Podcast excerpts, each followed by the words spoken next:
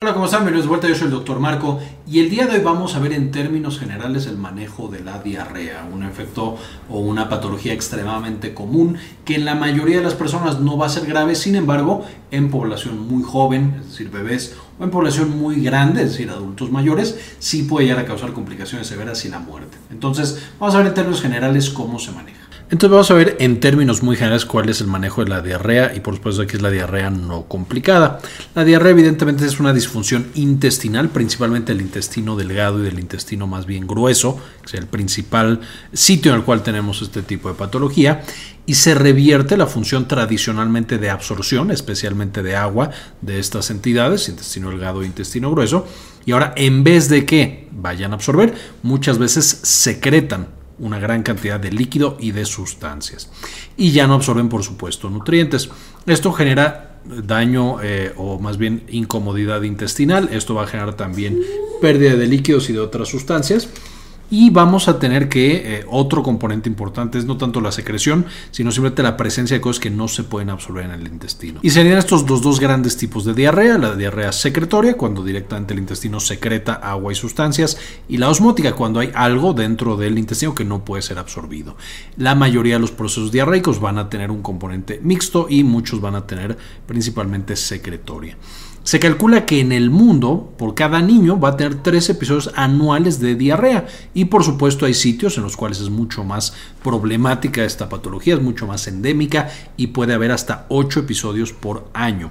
En los adultos, aunque no se ha calculado con tanta precisión, por supuesto la diarrea también es una patología o una complicación común siendo la más conocida la diarrea de viajero. Cuando viajamos a otro sitio nos exponemos a nuevas bacterias y eso nos lleva a tener diarrea.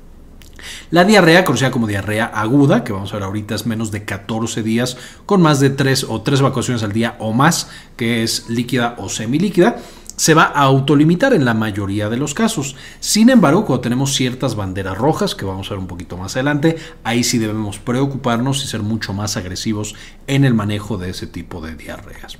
Ahora, ¿qué es lo que sucede? ¿Qué es lo que pasa? Ya quedamos que vamos a nosotros comer. En la comida tenemos una gran cantidad de sustancias que van a llegar al intestino delgado y al intestino grueso y se van a absorber. Vamos a tener eh, proteínas especializadas en nuestros intestinos, delgado y grueso, que van a absorber grandes cantidades de agua, de proteínas, carbohidratos, lípidos, micronutrientes, vitaminas, etcétera, etcétera. Esa es la función básica de nuestro intestino. Y finalmente las cosas que no pueden ser absorbidas, que usualmente lo conocemos como fibra, por supuesto es eliminado a través de las evacuaciones. Cuando nosotros nos exponemos a una bacteria como un mecanismo de protección, el intestino, en vez de absorber, por supuesto no quiere absorber a la bacteria o las toxinas, va a invertir este proceso y entonces va a secretar grandes cantidades de agua, va a activar el sistema inmunológico y se va a mover mucho más este intestino tratando de eliminar a la bacteria y todas sus toxinas, incrementando por supuesto la frecuencia eh, y muchas veces disminuyendo la consistencia, es decir, haciendo más acuosa nuestras evacuaciones. Y es importante recordar esto, punto número uno, la diarrea entonces es un mecanismo de protección, nos está defendiendo de muchas infecciones. En algunos casos esto puede ser malo y ahorita lo vamos a ver, sin embargo en otros es bueno y por lo tanto cortar la diarrea con algún medicamento que disminuya la actividad del intestino puede no solamente no ser bueno, sino volver mucho más compleja y mucho más peligrosa esa infección. Es por esto que en la mayoría de los casos vamos a dejar que la diarrea continúe y solo vamos a hacer cosas para que uno no nos compliquemos y dos disminuir un poco las molestias. Ahora, ¿Qué es lo que tenemos que hacer? Cuatro grandes pasos cuando una persona tiene diarrea. Aquí voy a hablar en términos generales, pero por supuesto hay una versión especializada para niños y otra para adultos. Más adelante tendremos videos más específicos hablando de estas diferencias. Pero esencialmente en todas las personas con diarrea tenemos que uno, mantener al paciente adecuadamente hidratado. Este es el número uno factor de riesgo para complicaciones porque estamos perdiendo grandes cantidades de agua, de sodio, de glucosa, de bicarbonato, todo esto a través de nuestras evacuaciones. Lo primero que va a complicar a nuestro paciente y ponerlo grave es la deshidratación. Y tenemos que estar monitorizando esa deshidratación. Número dos, descartar que esa diarrea sea por algo más problemático, algo más complejo o peligroso. Son las famosas banderas rojas que mencionaba y las vamos a ver un poquito más adelante.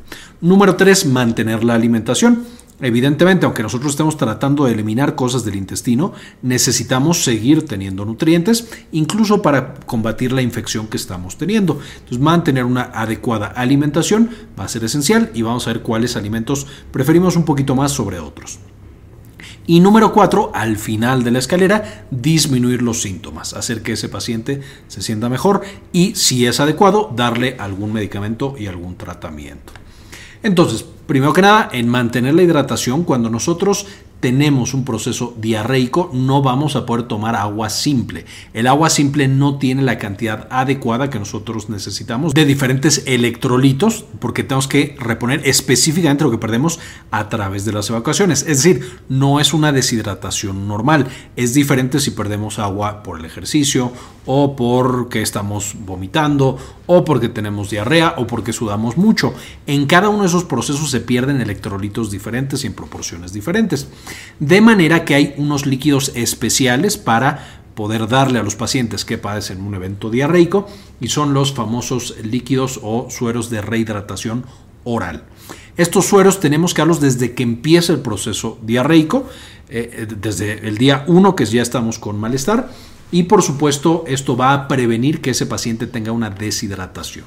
Entonces, Básicamente, si la deshidratación es mínima o no hay deshidratación, podemos dar agua normal. Sin embargo, usualmente, como mencioné aquí, ya empezamos con la solución de rehidratación oral en una dosis bajita. El paciente a través del tiempo va tomando traguitos y esto evita justamente que se deshidrate. Cuando pasamos a una deshidratación leve a moderada, aquí ya tenemos que el bebé o la persona ya tiene la boca seca, ya tiene los ojos secos, a lo mejor está menos activo, a lo mejor ya no le salen lágrimas cuando está llorando, etcétera, etcétera. En los bebés muy pequeños incluso ya podemos ver que está más abatido y que la famosa mollera puede estar empezando como a caerse.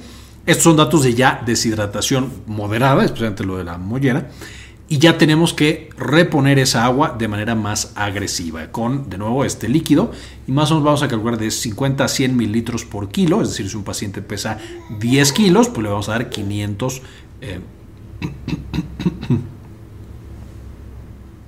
500 eh, mililitros en 3 a 4 horas. Si el paciente pesa 100 kilos, pues entonces le tenemos que dar 5000 eh, mililitros, es decir, 5 litros. Esto de nuevo porque está perdiendo una gran cantidad de agua con esa eh, diarrea.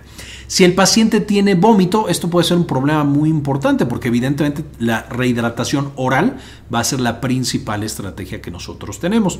Entonces, usualmente vamos a dar algo para quitar esa náusea y que el paciente pueda mantenerse adecuadamente hidratado.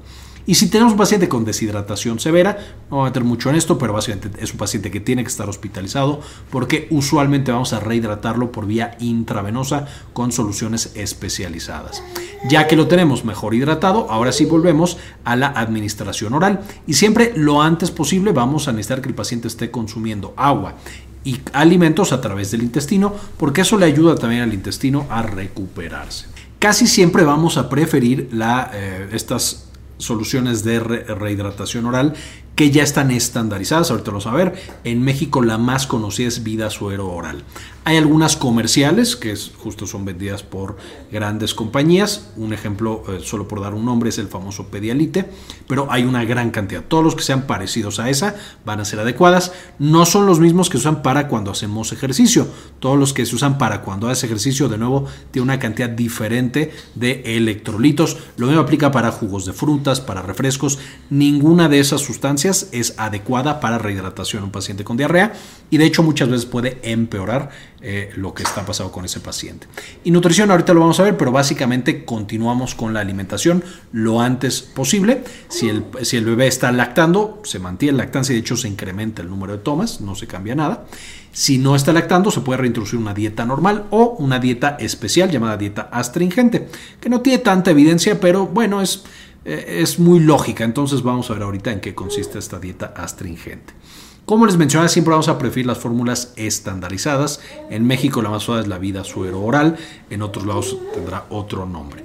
Esencialmente lo que tiene en términos generales son esta cantidad de electrolitos. Pueden ver que tiene sodio, cloro, eh, glucosa anhidra, que es básicamente glucosa, eh, azúcar, eh, potasio y citrato trisódico. Hay algunos otros que en fórmulas más especializadas pueden incluir bicarbonato, pero bueno, en términos generales estos son los componentes y esta es la osmolaridad. Es muy importante que tenga la osmolaridad específica porque si fuera más osmolar, de hecho puede empeorar la diarrea y eso es lo que nos pasa muchas veces con todas estas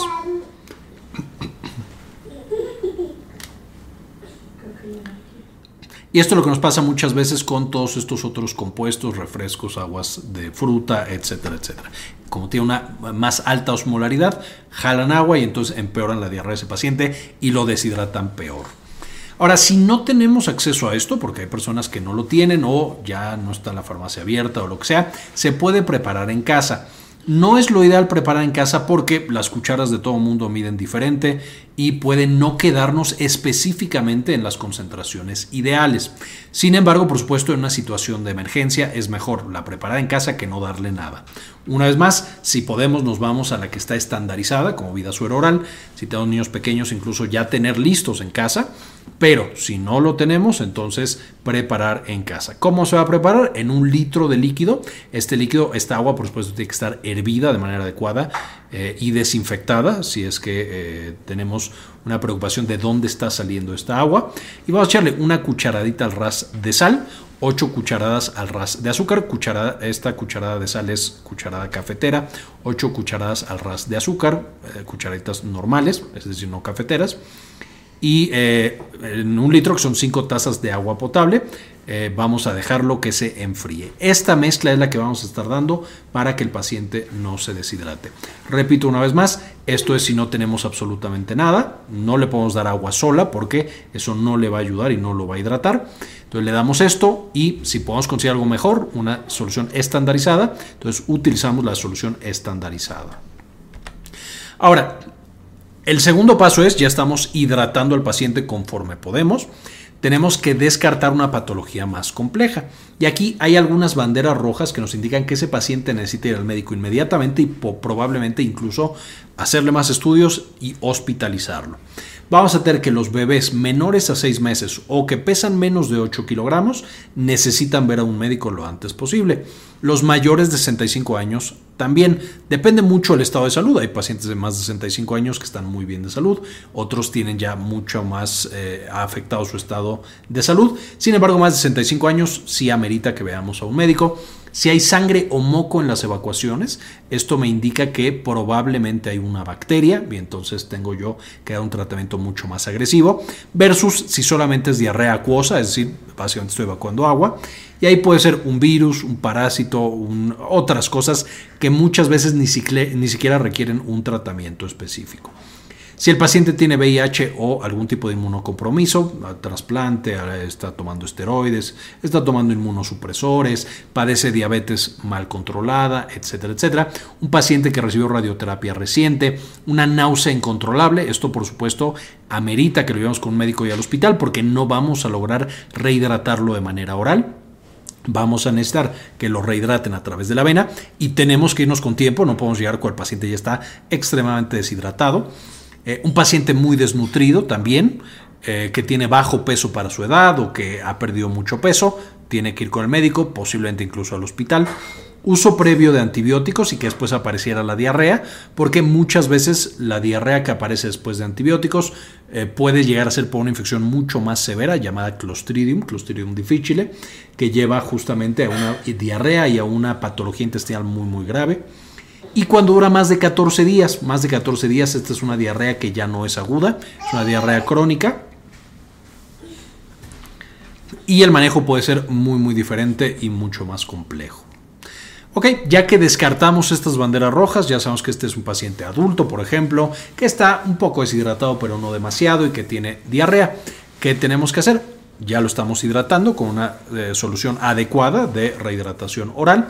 Ahora tenemos que mantener la dieta. Como mencionaba, la dieta se empieza lo antes posible, pero a tolerancia. Es decir, si el paciente tiene mucho, no sé, malestar, náusea y demás, no le damos en ese momento alimentos y después vamos dándole despacio alimentos, idealmente en ese mismo día, idealmente antes de eh, que pasen demasiadas horas. y vamos a darle alimentos pequeños eh, en colaciones que están más fraccionadas. En vez de que coma, por ejemplo, tres veces al día, que sería lo normal, que coma a lo mejor seis veces al día la mitad de lo que iba a comer. Una vez más, el hecho de que el intestino reciba alimentos no solamente no es malo, sino que ayuda a que ese intestino tenga los nutrientes necesarios para defenderse de las infecciones y por supuesto no progrese esa infección específica o esa toxina específica que está lastimándolo. En lactantes no solamente no les dejamos dar de comer, sino que incrementamos las tomas, porque hay que recordar que en lactantes no les podemos dar esta, esta solución para rehidratación. Básicamente lo que les vamos a estar dando es la fórmula o el pecho de mamá que ya estaban consumiendo y como tienen más necesidades por la diarrea, pues necesitamos pegarlos más. Y en estos mismos pacientes, de nuevo pacientes jóvenes, eh, pero no niños, eh, no niños muy pequeños me refiero, ya en pacientes que tienen 2, 3 años, eh, que eh, no tienen ninguna otra complicación, no tienen inmunosupresión, lleva poquito de diarrea, no hay sangre, no hay moco, o sea, vemos que es una diarrea entre comillas tranquila. Podemos empezar con una dieta astringente. Una vez más, esto puede ser desde el mismo día en que yo tengo diarrea. ¿Qué incluye la dieta astringente? Por supuesto, evitar todas las sustancias que también estimulan la función intestinal y que irritan al intestino. Y aquí tenemos café, alcohol, chocolate, refresco, picante, lácteos y eh, todos los eh, alimentos que son muy ricos en fibra. Evidentemente, esta es una dieta que no podemos mantener demasiado tiempo porque, por supuesto, la fibra es indispensable en nuestra dieta. Pero los primeros días, cuando tenemos más episodios o más intensa nuestra diarrea, pues sí sería eh, prudente evitar justamente esta fibra.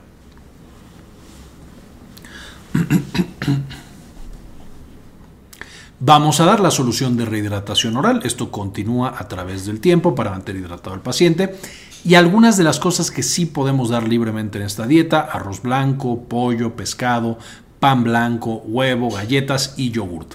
Importante mencionar que todos los alimentos que tienen probióticos van a ser buenos e incluso muchas veces, y ahorita lo vamos a ver, el suplementar a los pacientes que tienen diarrea con probióticos puede ser bueno y puede llegar a recortar los días de síntomas en uno o dos días. Es decir, si van a tener diarrea cuatro días, a lo mejor hacemos que solamente dure dos días o tres días. Y puede también disminuir un poco los síntomas. Entonces, una vez más, los probióticos tomados en los alimentos o con suplementos pueden ser buena idea en algunos pacientes. Finalmente, ya le estamos dando a este paciente la dieta, la dieta astringente. Un paciente en teoría podría eh, volver a la dieta normal que consume. Sin embargo, hay pacientes que tienen muy mala dieta, entonces esta dieta astringente es una buena guía, aunque tampoco tiene toda la evidencia del mundo. Entonces también es importante mencionar eso. Ahora, ¿cómo disminuimos los síntomas? Primero que nada, no vamos a tomar tratamiento antimicrobiano. Con esto no quiero decir que nunca se den antibióticos. Los antibióticos pueden tener un escenario en el que se dan, pero para la gran mayoría de las diarreas, si es una diarrea acuosa, en un paciente de bajo riesgo, nunca deberíamos estar dando antibióticos y probablemente ni siquiera deberíamos estar dando antiparasitarios, eh, o alguna otra sustancia. Básicamente es el tratamiento que mencionaba previamente. Una vez más, hay escenarios en los que sí, pero eso ya lo define el médico cuando está viendo a ese paciente. Tampoco vamos a dar medicamentos que reducen la motilidad, como estábamos hablando, en la mayoría de los pacientes la diarrea de hecho ayuda a que salgan las bacterias y las toxinas. Dicho esto, si el paciente tiene, por ejemplo, algo muy importante que hacer, no puede quedarse en su casa, no puede descansar, tiene que tomar un avión, por ejemplo, alguna cosa, sí se pueden usar dos medicamentos, la loperamida y los bismoles. Estos medicamentos se pueden usar con el paciente una vez más, no tiene demasiado dolor, no tiene demasiada molestia, es una diarrea acuosa, no tiene sangre, no tiene moco, no tiene otras complicaciones. ¿Por qué? Porque mejoramos un poco ese malestar, eh, disminuimos un poco la motilidad, pero lo hacemos porque sabemos que es una diarrea no complicada, que probablemente el paciente se va a curar sin ningún problema y que todo va a salir adelante. Si tenemos la más mínima sospecha que ese paciente podría tener una diarrea que es más complicada, no podemos frenar la motilidad intestinal porque una vez más esto es contraproducente y puede llegar a complicaciones mucho más severas, incluso una patología conocida como megacolon tóxico, una perforación intestinal, etcétera, etcétera. Entonces, una vez más, en la mayoría de los casos no frenamos el proceso de la diarrea. La náusea es así, desde el principio la podemos cortar porque es extremadamente importante mantener la hidratación de ese paciente. Esa es la base del tratamiento. Podemos suplementar con zinc y de hecho esto ha mostrado que no solamente disminuye los episodios de diarrea, es decir, la frecuencia, en vez de si yo iba a tener 10 al año, pues ahora solamente tengo 4, pero también la duración de cada uno de los episodios. Si yo iba a tener 4 días, ahora solo tengo 2 días. Esto funciona solamente en las personas que tienen carencia de zinc. Esto es frecuente en países en vías de desarrollo, sin embargo en países desarrollados no es tan frecuente. Entonces, usualmente se le da a todos esta suplementación con zinc, aunque no en todos los pacientes tiene un efecto tan importante. Y finalmente lo que comentamos de los probióticos. Los probióticos pueden empezar a usarse desde que tenemos el episodio eh, y van a ayudarnos a que la microbiota intestinal se recupere de manera sana más rápido. Especialmente cuando esta diarrea aparece porque utilizamos un antibiótico, los probióticos pueden ayudar bastante. Entonces es algo también a considerar en los pacientes.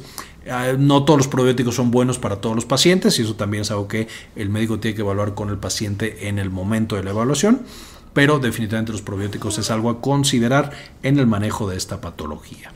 Básicamente esta es la información que quería mostrarles el día de hoy. Espero que no este les quede más claro. Más adelante tendremos videos profundizando algunos de estos temas. Y para despedirme quisiera dedicarle este video a algunos de nuestros suscriptores que además eh, nos dan una donación mensual de uno o de dos dólares. Este video se lo dedico a María Eugenia, eh, Laura Elena Barojas, Antonio Guizar, Moni Leigh, Enrique Segarra, Sandy Oliva, Hernán Gustavo, Javier Mejía, Gilberto Argueta, Cindy Magaña Bobadilla, doctora Susana Vidal, Diego Aceves, Saúl Reyes, doctora Milis, Delia González, Mike Angelo, Simón Canales, Yami Pascasio y Jorge Arturo Albeláis. Finalmente les dejo algunas de las referencias que utilicé para desarrollar este video para que las puedan consultar. Principalmente les recomiendo esta guía del 2017 de la ITSA, que es la Asociación Americana de Enfermedades Infecciosas. Muy completa y bastante sencilla, eh, muy interesante de leer. Muy bien, esto fue todo por el video. Espero les gustara, le entendieran. Ya sepamos un poquito mejor cómo manejar esta patología, especialmente las versiones no complicadas de esta patología. Con esto terminamos y como siempre, ayúdenos a cambiar el mundo, compartan la información. Muchas veces me preguntan por otras redes en las cuales pueden seguir nuestro contenido y seguir aprendiendo con nosotros. Les quería mostrar nuestra página de Instagram de Clínica Cares, donde vamos a encontrar mucha información acerca de salud en general, dirigida justamente a los pacientes. Y también nuestra página de Synapsis Mex. Está mucho más para comunicación de la ciencia y temas de neurociencias. Espero nos puedan seguir en estas páginas y podamos seguir aprendiendo mucho más por allá.